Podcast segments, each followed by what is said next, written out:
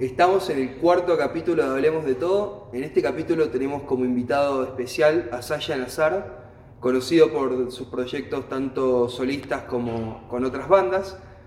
Eh, así que bueno, bienvenido Saya, ¿cómo estás? Muy bien, ¿cómo están ustedes? Todo bien, por suerte. Muy bien.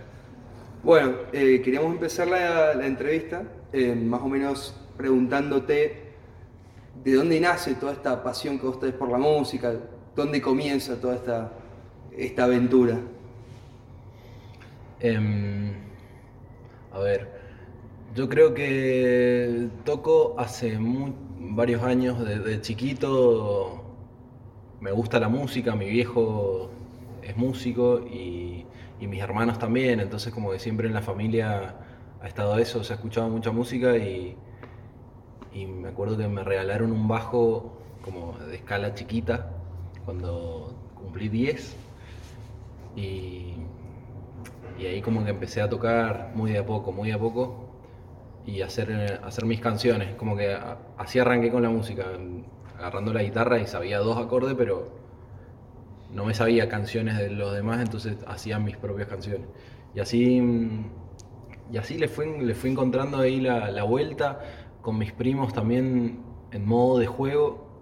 eh, hacíamos canciones y, y después surgió eh, uno de mis primeros proyectos de banda, que es 100 peces piensan, a partir de eso, eh, que, que era con mis primos. Y, y bueno, y grabamos un disco y después se fue, fue creciendo la cosa y, y fui como descubriendo otras variantes. Eh, hoy tengo varios proyectos, eh, hago música desde el bajo, desde- tocando el, el bajo en alguna banda, canto en otra, toco la guitarra en otra y así. Digamos que todo nació como, como algo familiar, una actividad fami- familiar. Digo, la primera banda con tus primos. Sí, sí, sí, como... Tipo, comían los domingos y, y Claro, claro. a- Y nos poníamos a, a- a joder con eso, como que, que nos pintaba hacer quilombo, le, le- hacíamos shows a, a nuestros abuelos, así, como con, la- con latas. Claro. Y- y- como esos juegos de, ni- de niño que, que sin querer es como que vas descubriendo tus vocaciones, como que lo disfrutás, entonces cuando sos niño no pensás tanto en, en, en los esfuerzos o en lo que querés ser más adelante, es como que estás en el día a día y haces lo que disfrutás. Y disfrutábamos mucho de eso. ¿Y tenían algunas influencias así que ustedes decían, bueno, escuchamos esto o simplemente lo hacían por joder y después más adelante apareció eso de las influencias? Y pasó que. Pasó que. que sí, que escuchábamos mucho. Mucha la, música que escuchaban mis viejos, mis tíos. eh, y, y así fuimos como copiando, siempre fueron saliendo nuevas, nuevas bandas y, y descubríamos. No sé, me acuerdo que empezamos en una vuelta que descubrimos Rage Against the Machine, no sé si la conocen. Sí. Muy bueno. Y, y estábamos cebadísimos con, con los riffs de Tom Morello y el chabón rapeando. Y hacíamos covers de eso, ya cuando estábamos con la banda, porque antes, qué sé yo, escuchábamos mucho música de, de Spinetta, de Charlie, Más nacional. más nacional, porque era mucho de la música que escuchaban nuestros viejos. Y después como fuimos encontrando esas. Pero una de las primeras fue Rage Against the Machine. Y, y hacíamos canciones que tenían riffs re parecidos, así como que queríamos copiarles. Claro. Algo muy loco, digamos. Fue Sí, bastante, sí, es bastante sí. loco lo que hace. Sí, sí, sí, sí, estaba increíble. Y éramos tres, entonces la rockeábamos fuerte. Después aparecieron bandas como, no sé, hacíamos covers de Divididos, de, de Soda Stereo, por ahí. Eh, después apareció Radiohead y como que Se le abrió la mente. sí, nos voló la cabeza y, y empezamos...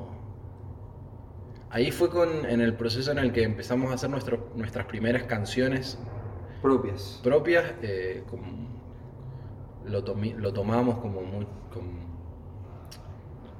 como con mucho peso el, es la música esa de Radiohead, era como que investigábamos a morir todo ese, ese mundillo que, que generaban, veíamos los DVDs, viste esa época que se compraban DVDs, Y yo lo Ujú. veía Concierto. de los conciertos Sí. y sacaba ficha, mirá la guitarra que usa, que eso.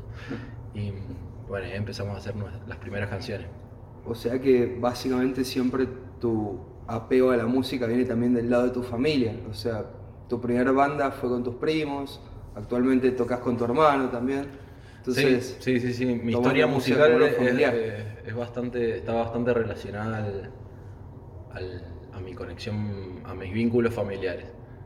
Eh, después empecé a tocar con otra gente y, y- y ahí te dabas cuenta que, que- que está bueno también salir un poco del- de la casa. de la y- zona de confort.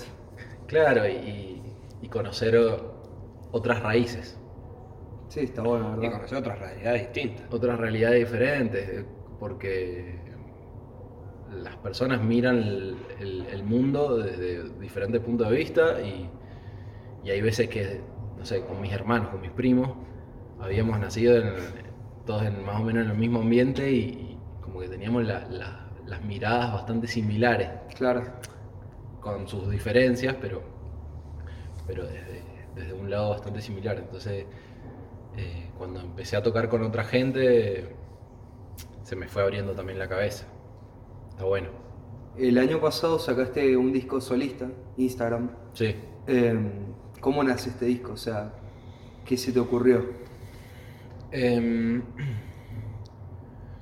yo venía mm, hacía poco tocando mis canciones, yo siempre compuse y, y compuse para mis bandas. Eh, yo, bueno, empecé con 100 peces piensan y después formé Gauchito Club con mi hermano y, y como que largaba la música que creaba a, esas- a esos proyectos, pero habían veces que no, las canciones que, que hacía no, no pegaban ni con uno ni con el otro y las Claro. tocaba dos porque era como una, una mirada más, más interna mía, más, Más de primera persona, claro. Y así que como me fui haciendo un cancionero mío y una vuelta que, que mi primo, el Manu, que es el batero del, de Gauchito y de los 100 peces, de los dos proyectos, me pidió que le cuide su casa, que él se iba de viaje, se iba de vacaciones y él tiene dos gatos, entonces quería que, que me quede ahí en su casa un tiempo para cuidarle los gatos. Entonces me fui, me quedé ahí él- y él tiene un- unos micrófonos que están piola, entonces agarré con mi compu y una plaquita que me había comprado y me puse a grabar las canciones que tenía ahí en ese tiempo que estuve. Y se me ocurrió hacer un EP y, a- y así salió, lo grabé todo. Eh, y después lo mezclé con un amigo que se llama Marito y, y salió. Así, así de simple, muy, muy casero. Y tiene esa frescura como que es muy, muy simple, ¿no? No, tiene, no tiene muchos instrumentos, está bien minimalista. Trajiste preparado un tema de ese disco. Eh, ¿Qué tema es? Contanos un poco. Es el tema que, que más me sale de tocar con la guitarra así sin, sin tener la necesidad Sí. de poner alguna pista o qué sé yo. Eh, se llama Sin Batería y es el track 2 del, Del disco. del disco, sí, sí.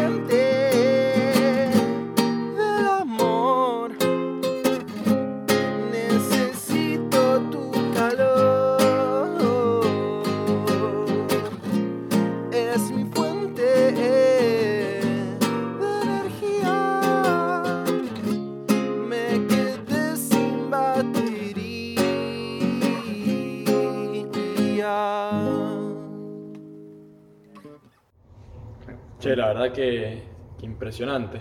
Eh, me encantó, amigo. Sí, perfecto, la verdad que Un aplauso. un lujo escucharlo, la verdad.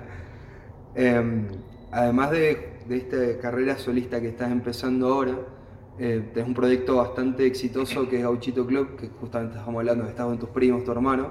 Sí. Hace poco sacaron un EP también del vivo que hicieron en la playita de Luján.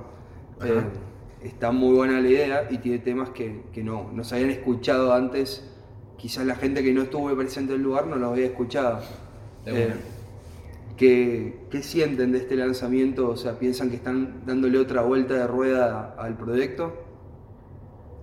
Resulta que con Gauchito hicimos un primer disco que, que sonó mucho, le dimos también, lo movimos mucho nosotros, estuvimos tocando en- mucho acá y fuera, en, en Buenos Aires, en Rosario, en Córdoba, en, varias partes del, país, fuimos al sur a hacer una gira también, y, sonó mucho y, tuvo un montón de reconocimiento. Y hicimos una presentación de- de- del disco ese, que se llama Guandanara, en diciembre del, del año pasado, en la playita de Luján.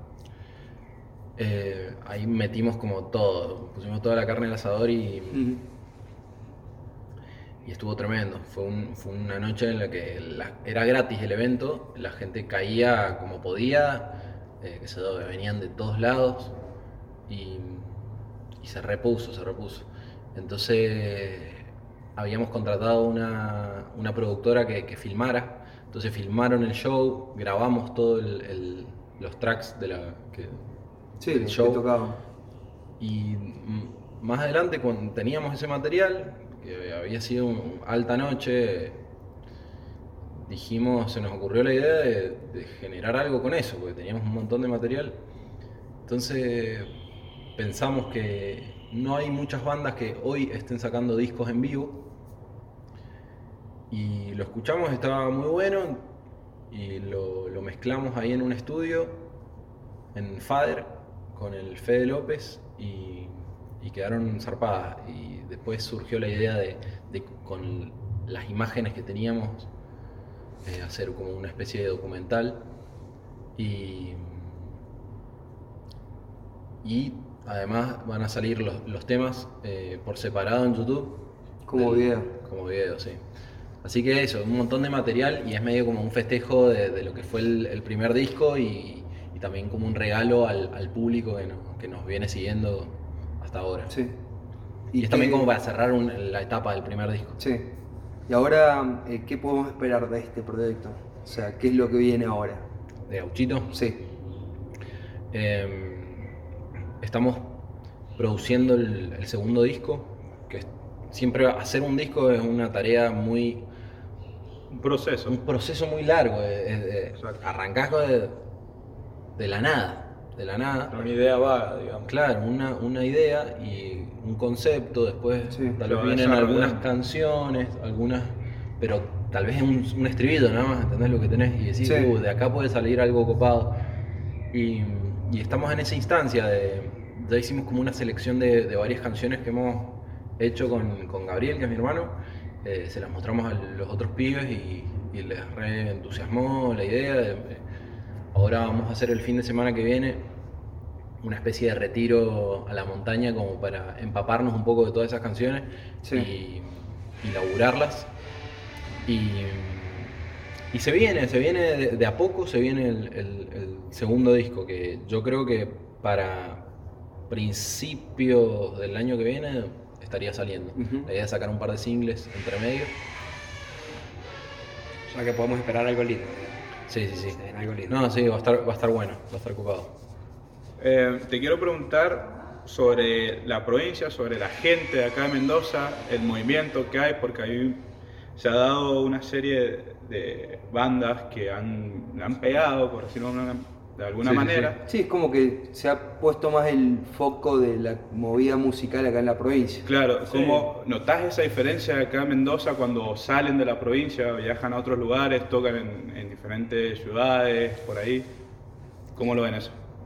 Eh, y sí, sí, un montón. La verdad que mm, a mí me ha tocado vivir un poco el proceso de- desde varios ángulos, porque mm, toco también el bajo en los Usted Señálemelo y, y hemos, hemos recorrido casi todo el país y, y la gente como que le ha puesto otra oreja al- a la música mendocina. Han salido buenos proyectos, ha- hay una profesional, profesionalización también de los proyectos que, que ha empezado a generar mucho ruido y también toda la movida del internet, ¿viste? La gente se prende también, más los chicos de nuestra edad. Claro, tal cual. Hoy la, las, las bandas y, y el público va a ver, va a ver música en, va a haber música acá en los shows. O Sí. sea, antes no pasaba tanto eso. Sí, el otro era día no era lo que comentamos con los chicos de Berno Veras, el auge de la música mendocina, Claro. y cómo se va desarrollando y poco a poco evolucionando. Y la buena relación también que hay entre todas las bandas, porque es justamente lo que hablábamos también con los chicos, no hay competitividad, entre todos se ayudan, eh, siempre tratan de compartir fechas, eh, fits, de todo. Sí. Está muy bueno eso. Sí, sí, sí. Y a nivel nacional se ha puesto mucho ojo en, en- en Mendoza porque, porque sí, y también tiene que ver el, el- el público mismo. Siempre Mendoza tenía un público bastante exigente y bastante, no crítico, o, o tal vez sí, pero, pero siempre ha sido un público difícil de conquistar. Digamos que ahora se ha encendido todo eso, y más con los jóvenes. Claro, claro, claro. Entonces, las bandas como tenían esa super presión de que iban, iban a hacer show y tal vez no, no explotaban, entonces se tenían que forzar cada vez más en, en, en- Ujú. en que, en fundirla, Sí, claro. eso fue creciendo. ¿Te Sí. sentís parte de este movimiento? Y obvio, sí, claro, tal cual. O sea, el- estoy en un montón de, de- de movidas y, y vivo de eso. O sea, yo me dedico a, a la música al 100% y, y con, con todos los proyectos en los que participo, desde diferentes puntos de vista hemos logrado crecer y, y viajar y, y poder generar movida. Qué bueno eso. Eh, dijiste también antes, cuando estábamos charlando recién casualmente, que tenías ganas de presentar otra canción que todavía ni siquiera tiene nombre. Así que bueno, comentanos un poco de este tema que vamos a escuchar ahora. Bueno, es un tema nuevo eh, que, que hice hace un mes, ponele. Lo toqué eh, una o dos veces en vivo, dos veces en los shows que, que he tenido en los últimos dos shows. Y, y nada, eh, nada, está, está bueno.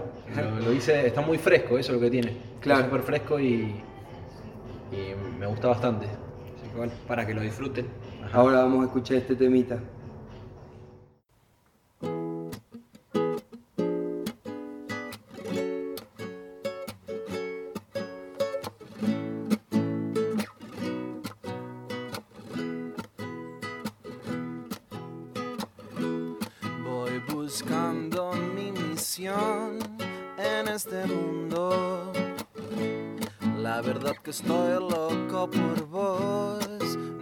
Discuto.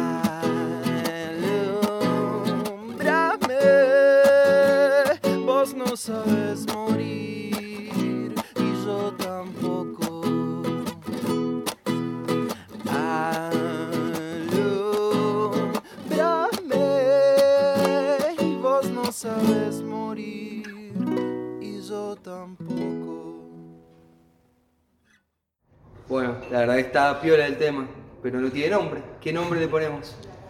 No sé, ¿qué, qué se te ocurre? Y alumbrate. No sé. Alumbrar. Alumbrame, alumbrate. No sé, que algo nos alumbre. Algo por ahí. Eso lo estuvimos hablando en el patio recién cuando grabamos, ¿eh? Así que vamos a ver qué sale. Para mí alumbrame. No sé, o que sí, Sasha. Me gusta, me gusta. Que el artista lo decida. Tiramos algunos, unas ideas, algunos nombres, así que vamos a ver qué, qué pasa. ¿Qué sale? Bueno, yo te quería preguntar algo que hablamos recién, de que vos ya actualmente estás viviendo de la música. Eh, ¿Cómo fue ese salto para vos? ¿Fue- ¿Te fue complicado el vivir de la música, el animarte a vivir de la música?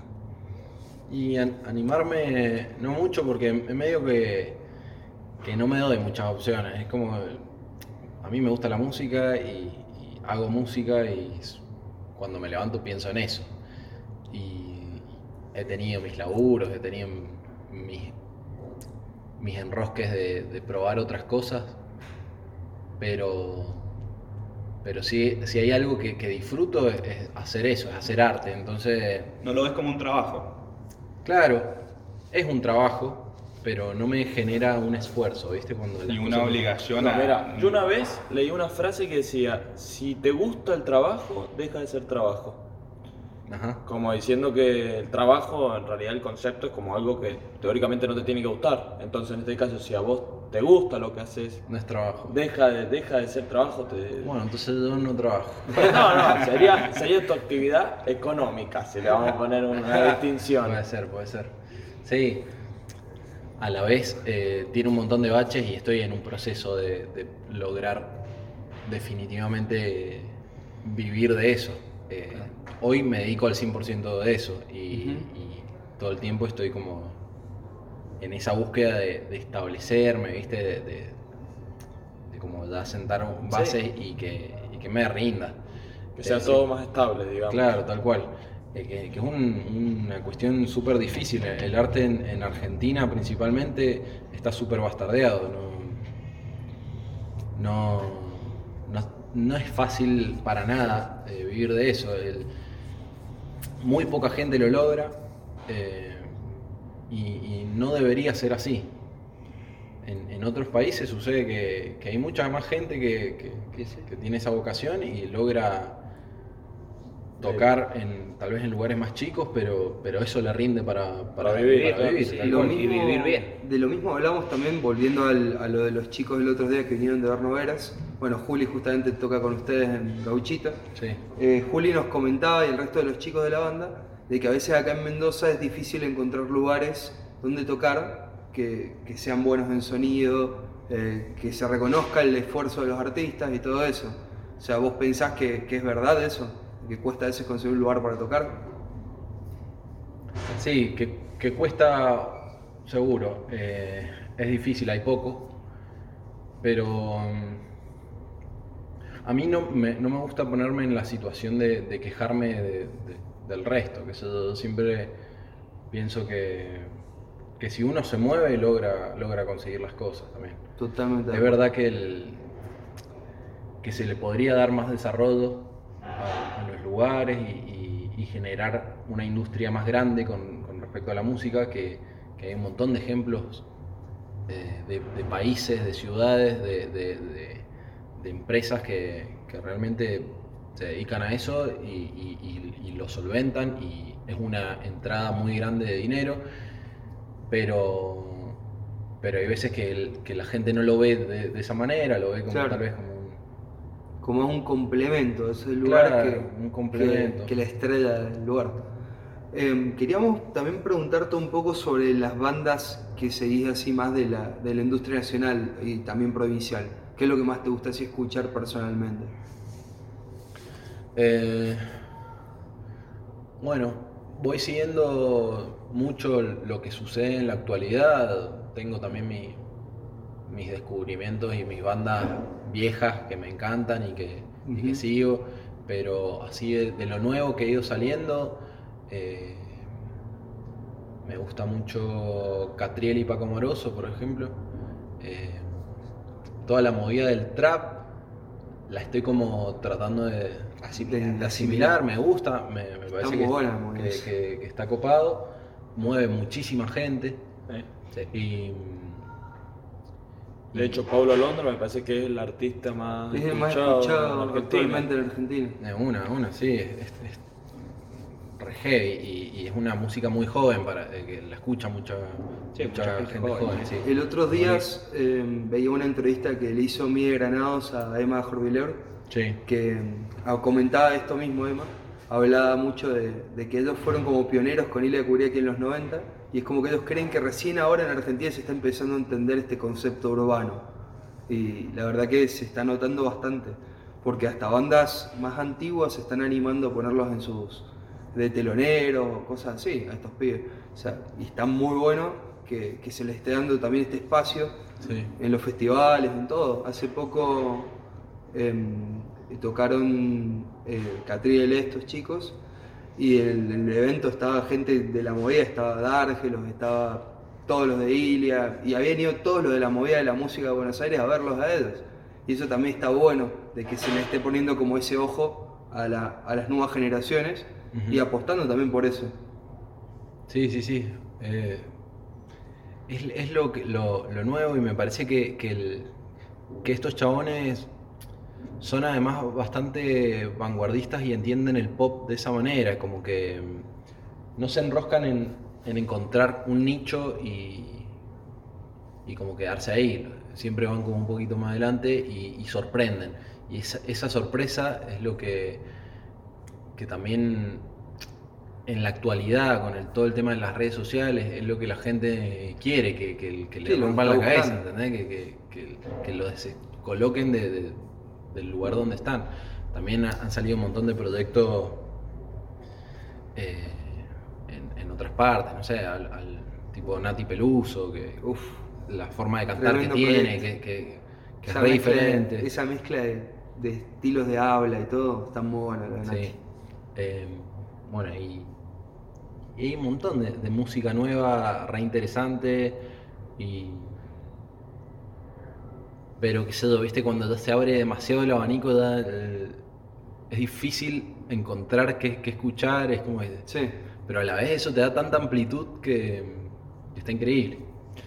Bueno, eh, como hacemos siempre con nuestros invitados, te queremos dar un, un espacio para que vos le digas a tus seguidores lo que vos quieras, una especie de, de contenido publicitario si se quiere. Anunciar fechas, anunciar lanzamientos. Claro. Redes sociales, lo que que- Redes sociales, donde te pueden encontrar.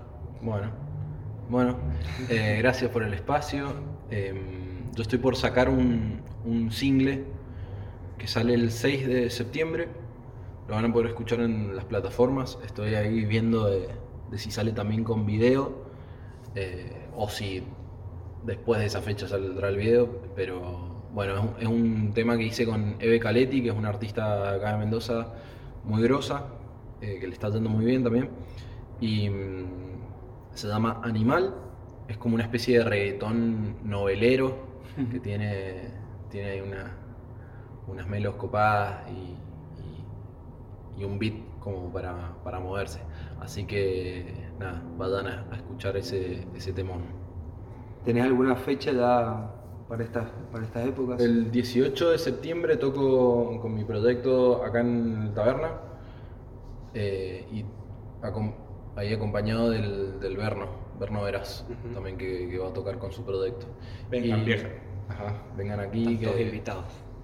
que va a estar bueno. Siempre el- las movidas que se organizan acá están piola. Eh, y con los gauchitos, sé que en septiembre se vienen un montón de, de fechas. Primavera. Sí, la primavera es como. Siempre nosotros decimos que somos una banda bastante del calor, del verano, de la primavera, entonces arranca septiembre y ya nos, nos han estado llamando ya de, de varios lugares, así que estamos con muchas ganas de salir a tocar. Eh, y con los Usted Señálemelo también nos vamos ahora a Chile y a Paraguay a, a hacer un- unas fechas. Eh, va, a estar, va a estar bueno al- a principios de septiembre. Y con los 100 peces piensan, esto es algo que, que hemos... Quedó un disco de hace un montón de tiempo, de hace como dos años. añitos. Dos años, sí, tres años por ahí, que nunca lo sacamos, lo grabamos y, y nunca lo pudimos sacar. Entonces lo estamos terminando y va a salir ahora. En, bueno. en unos meses va a salir ese disco que, que también me tiene súper motivado. Justo hablando de los procesos, imagínate ahí tenés tres años de proceso. Claro, Sí. bueno. Pero bueno, por circunstancias, yo estuve tocando en otros lugares, eh, todos los, los pibes también, y, y ahora nos pudimos volver a juntar y, y tratar de sacarlo. No sé qué va a suceder con eso, pero, pero ya sacarlo es un, es un flash. Así que bueno, eso sería como más o menos mi pantallazo para lo que viene con respecto al- a lo que hago. Y no, Bueno, la verdad eh, fue un gusto poder contar con vos, Sasha, acá en el programa. Eh, nos alegra muchísimo que, que esté fluctuando tan bien todos estos proyectos y también todo lo que se viene. Te deseamos siempre la mejor. Y bueno, nos despedimos acá con algo flashero que se te ocurrió. ¿Qué se te ocurrió hacer? Es una canción que vengo haciendo hace bastante, que es como una especie de mashup entre un tema mío y un tema de Babasónicos que se, que se llama El Loco. Así que ahí va.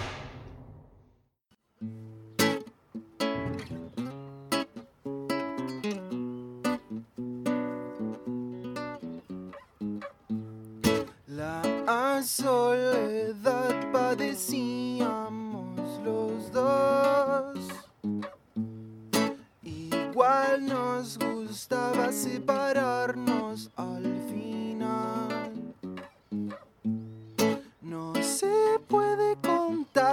Pasaba por atrás.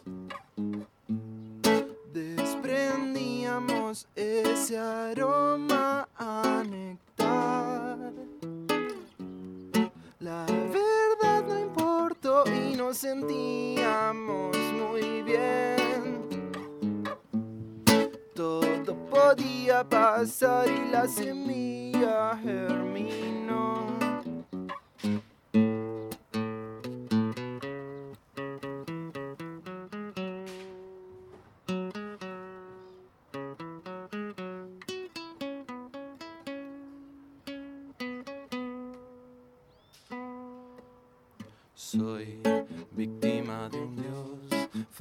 Temperamental que en vez de rezar por mí se fue a bailar, se fue a la disco del lugar. Quizá mi disfraz, vivir como un mortal. Como no logró matarme, me regaló una visión particular.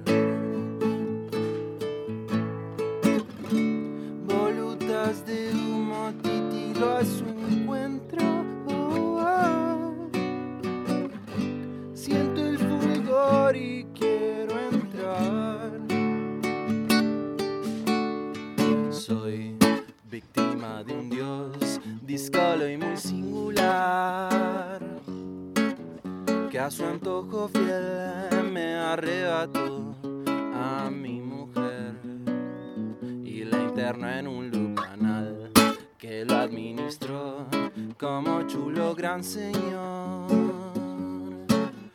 Y llegó hasta el fin de confundir su impunidad. Se creyó omnisciente volutas de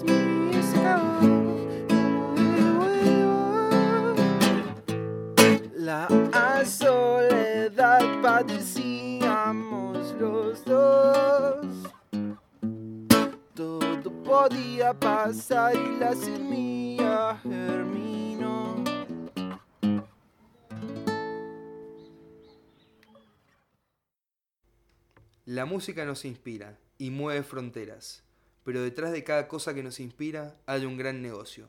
En este segundo bloque de Hablemos de Todo hablaremos sobre la industria de la música. Yo quiero hacer hincapié en algo que dijiste en esta hermosa intro.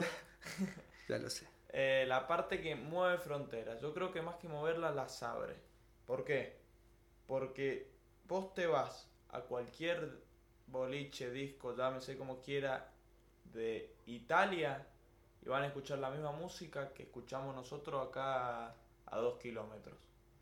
Eh, es algo que va más allá del idioma, va más allá de la cultura, eh, Es algo trasciende. que, sí, algo que fronteras. nos une también.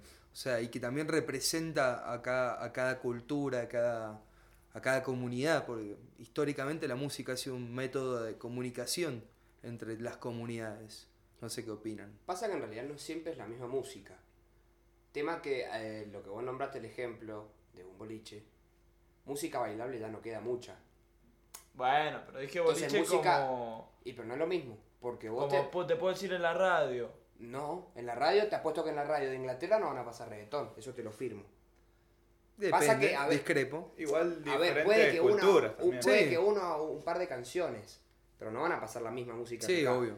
Pasa Pero que con el es como que los hits hoy por hoy en la industria pop están como muy comercializados para un mercado más estadounidense europeo. Entonces la música urbana latina ha crecido mucho. O sea, lo vimos ayer en los VMAs que, que Rosalía ganó el premio con, con J Balvin y todo eso. Y eso Sí. significa que ha trascendido la frontera de la Ya música vamos latina. a tocar más ese tema de los VMAs. Pero yo quiero, yo, vos Franco, preguntarle a un turco si no conoce Desta- Despacito. Claramente. O alguien de la India. Bueno, la canción más escuchada de fue- todos los tiempos. Porque fue Bueno. un hitazo increíble. Pasa yo lo me mismo refiero- cuando fue la onda del Gangnam Style. O sea, ¿quién Bueno, sí. escuchaba K-pop en esa época? Nadie. No, bueno, pero ahí voy, o sea, ¿por qué escucharía un turco despacito que no sabe ni de qué habla? No ¿Por qué sabe escuchamos- ni quién la canta. ¿Por qué escucha el argentino muchas canciones en inglés? Muchos argentinos no entendiendo una poronga lo que habla de la canción. No, justamente por eso, justamente por lo que yo planteo. y bueno, va sí, más allá, claramente. Va más allá.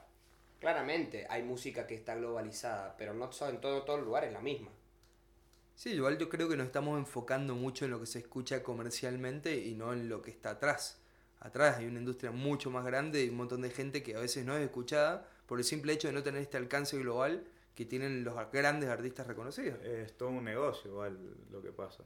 Sí, es un gran negocio. Sí, como todo. Es más, justamente la industria de la música la manejan tres grandes discográficas y, y ahí quedamos. O sea, ¿Cuáles son? Contame. Warner, Sony Music y Universal. Universal es la dueña de casi todas las mini discográficas que hay en el mundo. O sea, esas tres son las que manejan la industria de la música.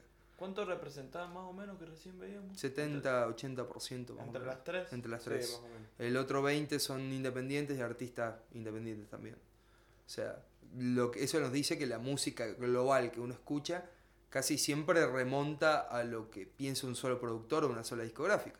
O sea, si uno se pone a ver a los artistas más escuchados, casi siempre son los mismos.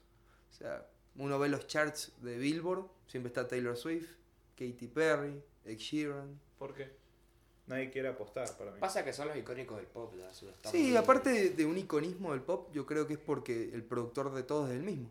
Es Max Martin o Pharrell Williams. Tipo que hay como un círculo Sí, ahí. dentro. hace una música muy parecida. Entonces la gente y las discográficas prefieren apostar a lo seguro y a veces no apostar a algo diferente. Porque Es claro, o sea, los- las discográficas hacen una gran inversión los artistas. Entonces, van a lo seguro. Sí, sí, sí.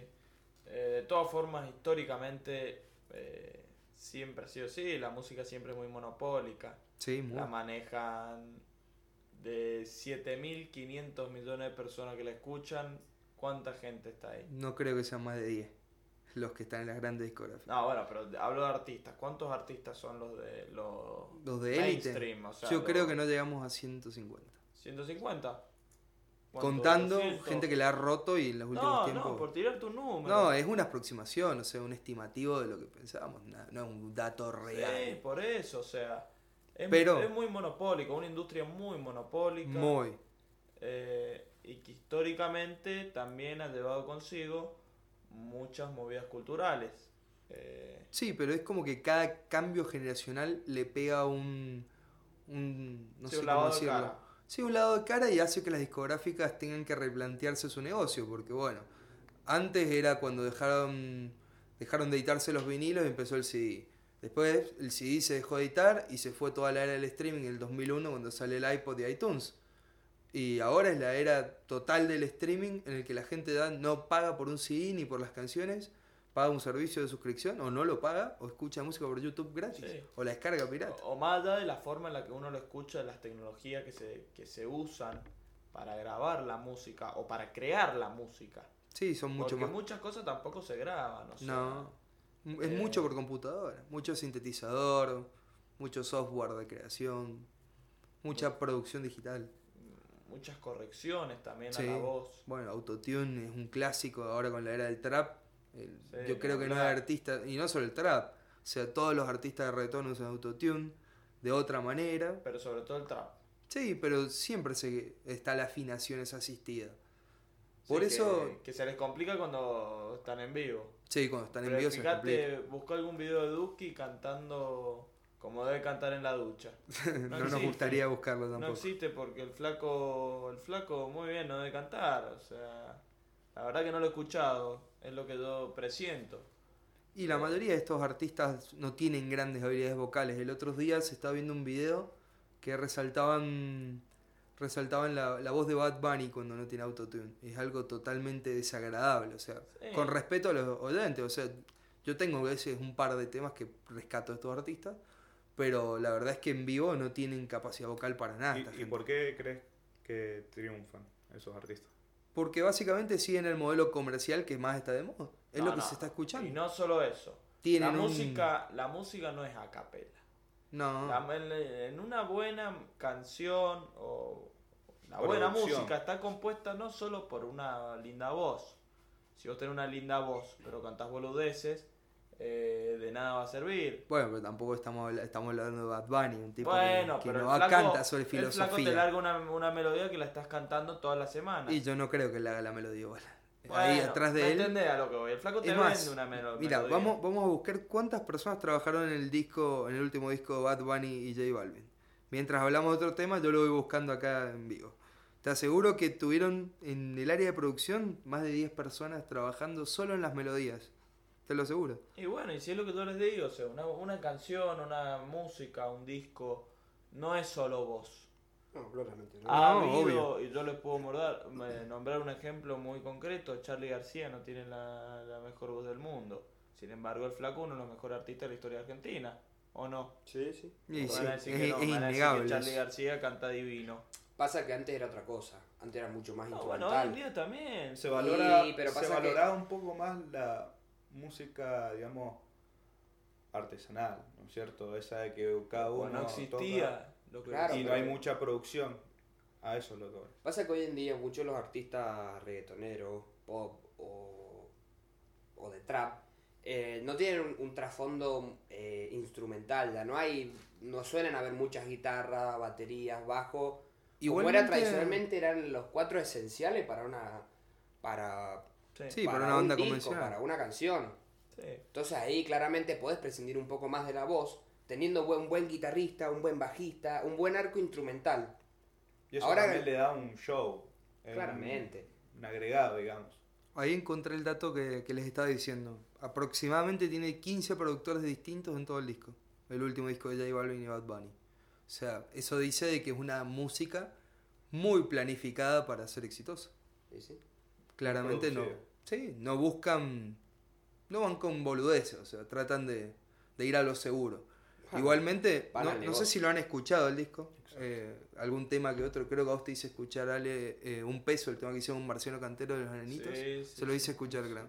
Eh, Vieron que, que es diferente al reggaetón convencional lo que han hecho. Sí. Es muy El diferente. hecho de añadir a alguien como Marcelo, Marciano. mm, perdón, Marciano le da como un tinte distinto. Sí, o sea, es una personalidad que está más reconocida por el rock latinoamericano que por la cultura de toda esta gente del reggaetón, o sea. Sí, porque viene de algo totalmente distinto. Sí, de otro palo, totalmente Sí. distinto. De hecho, viste, le mete algunas Sí, tiene muchos arreglos de guitarra. corazón, no, le mete como Sí. algunos chivitos. Sí, tiene ahí unos. Hay, hay unos guiños a canciones de Sí. Eh, creo que nos centramos mucho en este disco porque claramente es algo que se está ultra escuchando. Todo el mundo ha escuchado por lo menos un tema de este disco en la radio, donde sea. Y también nos sirvió de ejemplo para analizar esto de, de que la música que escuchamos en la radio suele estar hecha por o las mismas personas siempre o por discográficas con 500 productores. Vos, Lea, vos siempre me decís, bueno, siempre no, un par de veces me has dicho, che, qué comercial esa música, no es buena música. ¿Qué es una música comercial para vos? Algo que está planificado desde un inicio, tanto letra como melodía, para hacer. No sé cómo utilizar el, vocabulario. No, eh, eh, ay, no me sale la palabra. O sea, catchy, así que, o sea, no sé cómo decirlo en inglés, catchy, que es justamente atrayente, o sea, eh, muy pegajoso, esa es la palabra. O sea, la música comercial está diseñada tanto con melodía como con voz para ser totalmente pegajosa y eso se nota, o sea, los compases son muy sencillos, las letras son suelen recurrir a algoritmos muy trillados, o sea, frases muy fáciles de memorizar y apuestan mucho más a ese tema, al tema de la memorización y a la fácil distribución, no ir a la complicada. O sea, vos no vas a escuchar un tema en esta época con la Como música que se está escuchando, no vas a escuchar a Bowie en esta época. O sea, claramente hoy no sería un artista que estaría en los top Bowie. Ni hablemos de gente mucho más conceptual como que se do, Pink Floyd, Radiohead, o sea, ha sacado discos terribles estos últimos años y claramente los charts ni, ni han mostrado nada. O sea, Bueno, los eso, Arctic Monkeys no son un poco conservadores. y es una banda que, que tira mucho, bueno, Lale puede hablar mucho más de ella porque sabe muchísimo más. Es una banda que tira mucho a la onda retro, es más, su último disco es muy de los 60, 50, tiene sonidos de clavicornios, o sea, instrumentos muy de la época esa del rock bien, bien rock de garage, o sea, ese sonido de medio blusero, entonces como que Sí, remonta algo. Pasa, yo creo que esas bandas ya apuntan a, a un grupo de fans ya predefinido. Sí, muy selecto. Que ya tienen o que vienen de otras bandas más o menos de la misma índole Y de otras épocas. y de otras épocas. Yo creo que ya no, no, no apuntan a, a buscar nuevos oyentes. Es que yo no sobre imagino, todo tan jóvenes. no imagino gente muy joven escuchando un, tema. salvo contadas así. excepciones, no suele haber mucho. Nosotros en Igualmente, nuestra época escuchábamos rock. igual ojo que Sí, pero ¿quién de, de esta época sigue escuchando rock el día de hoy? en cantidad como se escuchaba antes. Es muy Pasa muy que se lo, ha comido, se lo ha comido mucho la música, la música comercial, el, el pop, el reggaetón. Convengamos que el rock fue música comercial claro. en su época. Sí, el rock fue música comercial, en después ese fuimos al pop. Mucho, no había mucho reggaetón. Fue, fue variándose la música comercial con el principio de los tiempos. Empe- eh, Todo esto empieza cuando dejan de haber bandas tocando en vivo en los bares y empiezan a haber gramógrafos o aparatos que ponen la música en el bar, justamente rocolas, todas estas cosas, y las bandas desaparecen de los bares. Ese es el primer paso a la música más comercial. Ya la banda no está tocando, tenés lo que se escucha de moda. Ahí es donde aparece Elvis, toda esa onda, principio, B.B. King, principios de la música, que ayudó a una buena distribución. O sea, antes era muy regional la música. En Estados Unidos se escuchaba algo, en Inglaterra otra cosa. Y bueno, después de ahí fuimos pasando a la era del pop, el CD, el cassette, Madonna, toda esa onda. Y Michael Jackson, y ahora estamos lo que estamos ahora. Va variando. Bueno, Lea, te voy a cortar un poquito con esto. Vamos a los VMA, gordo. A ver qué, qué tenés para ofrecerme. Leí algo de Billie Eilish.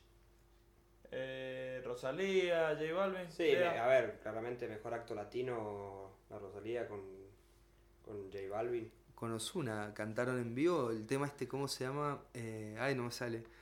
Eh, estuvo muy bueno, para mí fue una, una de las mejores presentaciones de la noche, la de Rosalía, claramente. Rosalía es un pedazo de artista. Sí, y eh, cabe destacar lo, lo grosa que es y lo que logró. Su álbum debut ganó dos Grammys, para variar, o sea, y era una tesis de su carrera universitaria.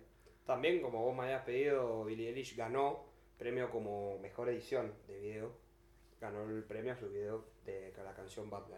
Para mí era 17 el... años tiene Billie Eilish. Creo que sí. Sí, creo que sí, ya debe tener. ¿Me lo confirman? Dato curioso, Billie Eilish empezó en el garage de su casa con su hermano. Su hermano es el verdadero grosso. Es una historia Es una historia, interesante. es muy interesante. muy porque, interesante. Por ejemplo, la familia es una familia de músicos. El padre, si no me equivoco, es productor o la madre. Sí. Punto que lo- lo- eso, el Billie Eilish y el hermano nunca fueron al colegio. Los padres los educaron en su casa, les enseñaron las cosas básicas de educación primaria a ellos y los abocaron directamente a la música desde muy chicos. Y la grabación de la gran mayoría de sus temas eran en el garage de su casa, producida por su padre o madre, no me acuerdo quién bien quién era el productor. Pero fue algo muy casero y al día de hoy, bueno, Es todos más, conocemos eh, esta canción. todo comenzó con la bandita del hermano también. El hermano fue el que creó la mayoría de los hits de Billie Eilish y es un músico de la puta madre, la verdad, el hermano. Muy bueno el concepto y una música distinta, igual que Rosalía. O sea, estamos hablando de que toda la música era parecida. No podemos negar que Rosalía y Billie Eilish han venido a cambiar esa monotonía que teníamos en la música. Claro, yo creo que eso, eso también eh, combate un poco lo que hablamos recién de, la, de las discográficas que tienen un monopolio de la música y no quieren salir de sus, de sus ya pautados Parámetros. parámetros. Los dos que dijimos empezaron como artistas independientes, Claro, Billie Eilish y y otro tema que también, que lo hemos escuchado muchísimas veces, eh, que también salió al- como algo muy nuevo, eh, All Time Road, seguramente la gran mayoría de la gente lo ha escuchado, es un tema que salió rompiendo parámetros a nivel musical, mezclar el country con un rap fue algo que nunca había Ah, estado visto. fue el tema que ganó el video del año ese, ¿no? Eh, no- no, te sabría decir, pero lo que sí les sabría Sí, fue el que ganó el video del año. Lil que- Nas X con el Billy Ray Cyrus, el padre Sí, de Miley sí. Cyrus. Fue el video del año, justamente. Lo que sí les puedo decir es que Billie Eilish tiene 17 años Confirmamos. confirmado. y Confirmadísimo. le ganó a Rosalía el premio Mejor Artista Nuevo. Apa. Apa. Para mí Rosalía era indiscutible. Pero la verdad me gustan mucho las dos, no voy a negarlo. Y Rosalía, no, sí, Es que Rosalía nos pega por el hecho de que es- habla en español. Y justamente creo que ahí está el problema. Sí. problema. Creo que ahí está el tema de por qué no ganó Mejor Artista Nuevo. Sí. Exacto. algo muy latinoamericano, a competir en algo muy mundial, muy estadounidense, Sí. muy europeo. Yo creo que lo que apunta. Billie, Billie Eilish es algo bastante, era bastante predecible. Acuérdense de Rosalía, no es para nada latinoamericano. Para nada, es española, es Europea. catalana. Pero sí, apunta pero más a un tipo apunta- de música o sea, mucho más latinoamericana. Trabaja mucho con J Balvin, que es uno de los artistas latinoamericanos más laureados. Trabajó con Ozuna ahora. O sea, la mina apunta mucho acá a Latinoamérica, hay que admitirlo. O sea, y acá es donde ha tenido más éxito Sí. que en todos lados. Sin lugar- yo creo que tiene más éxito acá que en Europa, esta chica. Sí, totalmente. Pasa que acá también hay más gente, o sea, más gente. Más que- hispanohablantes. Claro, más gente que habla español que en Europa. Igual yo creo que el fenómeno de Rosalía trascendió el, gen- el hispanohablante. No sé. Algo nuevo. Sí, muy nuevo. ¿Qué más tenemos de los VMA, Mafa? Y de los VMA, y en realidad hay bastante. ¿Alguna cosa interesante para destacar? Mejor, mejor dirección de arte ganó John Richux con, con la canción Seven Rings. Ah, el tema de, de Ariana Grande, Exactamente. el que le pega al novio. Yo tengo ahí un datito para tirarle. Tírense una cifra de cuánto ganó Taylor Swift el año pasado. no sé, pero debe estar rompiéndola. La odio con todo mi ser igual. Número uno, ¿eh? De Sí. la industria musical, la número uno. ¿Cuánto? No sé, millones. 185 palos verdes Mamá. el año pasado. Mucha Más que. Messi, literal, o sea. Mucha que. Messi. Y eso lo produce la industria. Justamente su productor es Max Martin, el hacedor de Hicks, como le dicen muchos. Si no saben, Max Martin, entre, además de Taylor Swift, produjo a Madonna, a Katy Perry, a los Jonas Brothers, a Justin Bieber. O sea, si está en la cima de los éxitos, lo hizo ese chabón. O Pharrell Williams. Hablando de los Jonas Brothers, volvieron al ruedo ganando a- al premio a mejor pop con su canción Sucker. Ajá, el temita este que sacaron ahora con su disco nuevo. Volvieron con todos los, los pibes. Ya están más maduros, es otra cosa. Ya ni tiene el mismo sonido que tenían antes. No, no, no. Pasa que también la- lo que mencionamos de la industria los va, los va tuneando. Si quieres, los va acomodando un poco. Sí, No, claramente. Sí, Otro de los que puedo destacar de la noche fue el acto de Camila Cabello con Shawn Mendes, que tuvieron ahí un momento, viste que está el rumor este del romance entre los dos, tuvieron un momento de cantar el tema este de Señorita, y fue un momento así de la noche, eso bien romántico, así, para que todas las pibitas se vuelvan locas, y, y bueno, es esos momentos Twitter de la noche, para destacar. Vamos a cambiar un poquito de tema de las plataformas. Yo sé, yo sé que a mucha gente le interesa saber cuánto paga Spotify, cuánto paga Apple Music, cuánto paga YouTube. Gordo, a ver, tirarnos ese datito. Spotify, para hacer un cálculo más o menos rápido, paga 4,4 dólares cada mil reproducciones. Nada, Nada, pensando que eso una gran parte se lo lleva la la discográfica. discográfica. Bueno, yo leí que la gran mayoría de los artistas tienen están asociados a una discográfica. YouTube más- paga lo mínimo. Déjame interrumpirte un segundo. Spotify, hasta hace poquito, no dejaba que un artista independiente subiese su música si no pasaba por una discográfica. Recién ahora están agilizando el trámite Spotify para poder subirlo. Sí. Y otro dato de color, y acá cierro con Spotify, Taylor Swift, como decíamos, la mina que más facturó en el mundo de la música, con Spotify, ¿cuánto facturó? Solo 400 mil dólares de la cifra estratosférica que ganó. 185 millones, lo que les decía. Nada. Muy poco. Nada. Muy poco. No, ni un ¿Cuánto 1%. habrán ganado la discográfica asociada? Claro. Y mira, para que te una idea, en el tour del cual Taylor Swift ganó más plata, que fue Reputation, eh, o sea, recaudaron en el tour 266 millones. Fua. Solo en el tour. Bueno, acuérdense que también esta chabona tuvo problema con Scooter Brown, que era su manager, y se quedó con los derechos de casi todas sus canciones. El manager. El manager. Una gran pérdida que tuvo esta chica también. Bueno, a ver, Claramente. sigamos con los datos de Volviendo a los datos, YouTube es la que menos paga, siendo la que más usuarios tiene. Claramente, mientras más usuarios, más agarrados son, menos van a pagar. Paga solo 0,7 dólares cada mil reproducciones. Nada. Nada. Y Apple Music paga un poquito más, pagando 7,4 dólares cada mil. ¿La que más paga? No, la que más paga es Napster, que paga 10,9 cada mil reproducciones. Convengamos que Napster fue la que mató la industria del sí. ¿Ustedes sabe- saben la historia de Napster, alguno de ustedes? No, pero para, ¿10,9 o 19? 19, 19. ¿Ustedes saben la, historia de Napster? No, contanos. Napster básicamente es la que mató a la industria del CD porque nació en 2001, en la era del iPod. Y Napster, la diferencia de iTunes y Napster, era que Napster era totalmente gratuito, rapidísimo descargar MP3. Y bueno, era ilegal obviamente, pero bueno, claramente mató a la industria del CD totalmente en esa época. O sea, imagínense la capacidad de descargar la música que salía hasta 30 dólares en la época, gratis. Bueno, una especie de Ares de nuestra Sí, época. también. Emule, ¿se acuerdan? Sí, los principios. El Ares. Cargadas de virus. Me decías de Apple Music recién. Sí. La que tuvo un sí. problemita con Apple Music parecido al de Taylor fue Beyoncé. Ella sacó un disco que se llama Lemonade, lo sacó en 2015 ese disco. Y ese disco eh, casi pasó desapercibido. Porque ¿qué es lo que hizo Beyoncé? Le dio el disco a Apple Music para que lo lanzaran por ahí. Y no estaba en ninguna otra plataforma. Entonces, claramente. ¿cuánta gente la escuchó?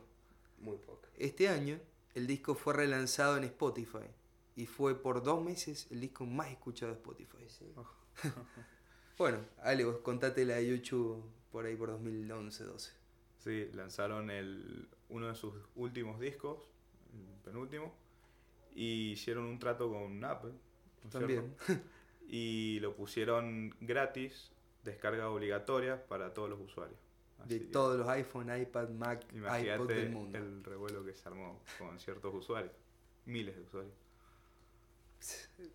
Claramente la industria tiene sus pros y sus contras. Los contratos millonarios a veces. Ahora, si yo les pregunto a ustedes si Spotify pierde plata o no la pierde, o si gana plata o no la gana, No ¿qué me contestaría? No Para, antes de eso, antes de eso, los cuatro tenemos Spotify. Claramente. Sí, bueno, Sí. pero sé que sabe cuántos usuarios tiene Spotify. Por eso, eso le Pará, estoy diciendo. ¿sabe cuántos Cuatro usuarios de tiene? cuatro tienen Spotify acá. 157 millones de usuarios. Pero pará, ¿Spotify gana o pierde plata? Y uno pensaría que gana. O sea, es Uno una de las compañías más usadas del mundo. Esa es una respuesta muy sincera, de la cual estás equivocado. En 2016, Spotify perdió 350 millones de euros. En 2018 Impensado. pierde 2,6 dólares por usuario. Fua. Uno pensaría que una compañía de esa magnitud, que creo que casi todas las personas tienen instalada en su celular, ¿eh? Y sí. o la gran mayoría, Pasa que Gana millones. este último año ha mutado mucho, por ejemplo, Spotify con el tema de el usuario libre y el usuario pago. El usuario libre a nivel porcentaje es un 55% de Fua, los 157 millones que dijimos de es usuarios. altísimo, altísimo. Es muchísimo. Y vos decís, bueno, sí, es gratis, pero pagan porque tiene, pero tiene publicidad. La publicidad, la gran mayoría de las veces, es publicidad dentro de Spotify. O sea, es publicidad de Spotify dentro de Spotify. Sí, La misma publicidad te dice, contrata premium para no escuchar estos sí, comerciales. o eventos. Una gran parte. Sí, es verdad eso. Sí. No tienes razón. Sí, Y con tiene el otro, razón. y el otro 45%, también donde están perdiendo mucha plata, es que El la, pack gran, familiar. claro, la gran diferencia entre el pack personal y el familiar. El pack ¿Cuántos personal, hay en la Argentina? El pack personal es una sola cuenta, el familiar son 6. Y hay solo una diferencia de 50 pesos, valiendo el individual 100 pesos y el para 6 cuentas 150. Eh, Ahí están perdiendo Yo creo que la mayoría de tener la cuenta familiar. Claramente, sí, por más que Están regalando cuentas. no en tu familia no nadie escuche Spotify en, por Tu grupo de casos, amigos. claro, le decía a tus amigos que lo escuche. Sí, es verdad eso. O sea, Bueno, a eh, mí me lo paga mi abuela. Sí, Sí, sí. en muchos casos es muy raro el caso que una persona pague individual. Sí, Igualmente me parece muy poca plata. Eh, es menos de 100 pesos. No, me parece muy poca plata. Si hacemos el Para lo que cálculo, es. 150 pesos, 6 cuentas, ¿son cuánto? Ponele 30 pesos por cuenta, ponele. No es No sé si, nada. ahí- si ahí estará incluido el IVA, pero bueno, ponele 30 pesos por cuenta. No es nada, No es nada. no es nada. No son Para las 50 horas que algunas personas dólar. pasan escuchando música. Y sí, Yo y sí, creo que lo uso más de 5 horas al día. y sí, yo estoy todo el día, yo me subo al auto y se me prende Spotify. Eh, es algo que, que vale la pena, qué sé yo, vale la pena. Sí, es cierto. Yo creo que da la comodidad de tener la música que queramos en el momento que queramos y como lo queramos. Y eso es algo que hay que aplaudirle a los creadores y que claramente dio un antes y un después en la industria. No creo que sea la mejor calidad, no como lo eran los CD. Igual la gente que escucha Spotify no busca calidad, yo creo que es comodidad de tener Sí, todo en un mismo es lugar. verdad eso. Y aparte, no es la única plataforma. No, hay millones. Yo me acuerdo hace unos años cuando no existía Spotify. No, era muy complicado conocer bandas nuevas porque vos te reducías a, La radio. o sea, a la radio o a te, te compras un celular y le metías gigas y gigas de, las canciones que vos ya conocías, de las bandas que ya tenías y Sí. las tenías Y descargadas. las tenías que cargar, buscarlas. Era muy raro el hecho de, uh, escuchaste este tema, sí, te lo, te lo hacían escuchar, pero después tenías que sa- salir a buscar, descargarlo, pasarlo Bueno. al celular. Era muy tedioso. Hoy en día, ¿cuántas canciones descargadas en MP3 tienen su teléfono? Ninguna. Ninguna. Las que editamos Muy de poco. Berno Veras y de, de Sasha, más temprano. Lo único que tengo de MP3 en el celular. Sí, no, la verdad que ya ha desaparecido esa funcionalidad de mi teléfono de Android Music y de... No, igualmente Claro, sí, la cantidad de plataformas, Spotify, Apple Music, Deezer, Tidal, YouTube Premium, etcétera, etcétera. O sea, claramente la industria está tomando el revés al streaming. Volvemos a hablar al, al tema del primer capítulo. O sea, ¿quién compra un CD de los que estamos acá? ¿Cuándo compraste un CD por última vez? Cinco años. Yo un poquito menos, tres. Tampoco. Bueno, vos, Ale y yo somos la No, excepción no, porque utilizamos... Hace menos un mes. Somos muy fan de los CDs. Pero bueno, los nostálgicos siempre van a estar. Justamente el vinilo por eso renació en esta era. Hay muchos nostálgicos que todavía seguimos yendo a Jenny Vinilos a gastar cotizan- plata. Cotizan en bolsa Y sí. los vinilos. Y Sí. está arriba de dos lucas un vinilo nuevo y un usado muchísimo más. Y ahora los tocadiscos. Y Para- sí, Para poder reproducir esos la mayoría de los te tocadiscos valen de 5.000 en adelante. Es raro el que valga menos. Y, y ni hablemos los modelos de mejor fidelidad. O sea, Sí, sí.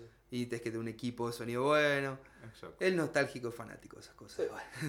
Pero es un lujo. es un lujo lindo si te gusta disfrutar de la música, la verdad. Eh, yo creo que la industria tiene sus cosas buenas y sus cosas malas. La mala es que, bueno, gente como, bueno, recién estuvimos con Sasha en este capítulo.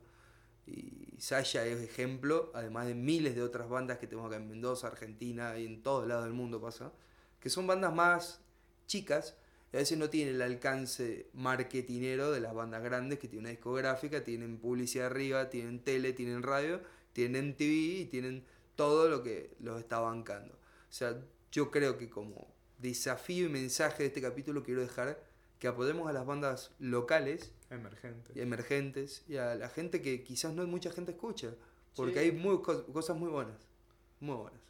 Sí, la verdad que para cerrar este capítulo, eh, le quería agradecer a Sasha Sí. por, Un placer. por La asistir. verdad que un placer. Y la Eh, buena onda. Y sí. La verdad Este que fin de semana- muy buena onda y muy valioso lo que nos pudo otorgar. Bueno, ya van a ver en YouTube. Tenemos unos videos buenos. Sí, un material bastante muy piola lindo. para subir. Eh, lo vamos a estar subiendo en el transcurso de esta semana, igual que esto que estamos grabando ahora. Y nada, muchísimas gracias por escucharnos. Y, este fin de te- semana, en vez de salir a algún boliche, se van a un barcito, se toman una buena birra y se escuchan y se alguna escucha alguna bandita bandita mendocina. local. Que hay, para hacer jugo en todas las bandas de. Mendoza. Así que bueno. Para agregar, eh, estamos en Spotify. Esta semana estamos en Spotify. Así que a nuestros oyentes les damos una nueva opción para escucharlos. Ya no solo, no era solo YouTube, Apple y Google, ahora va a ser Spotify. Bueno, esto fue Hablemos de todo. Capítulo 4. Un placer. Un placer. Un gusto.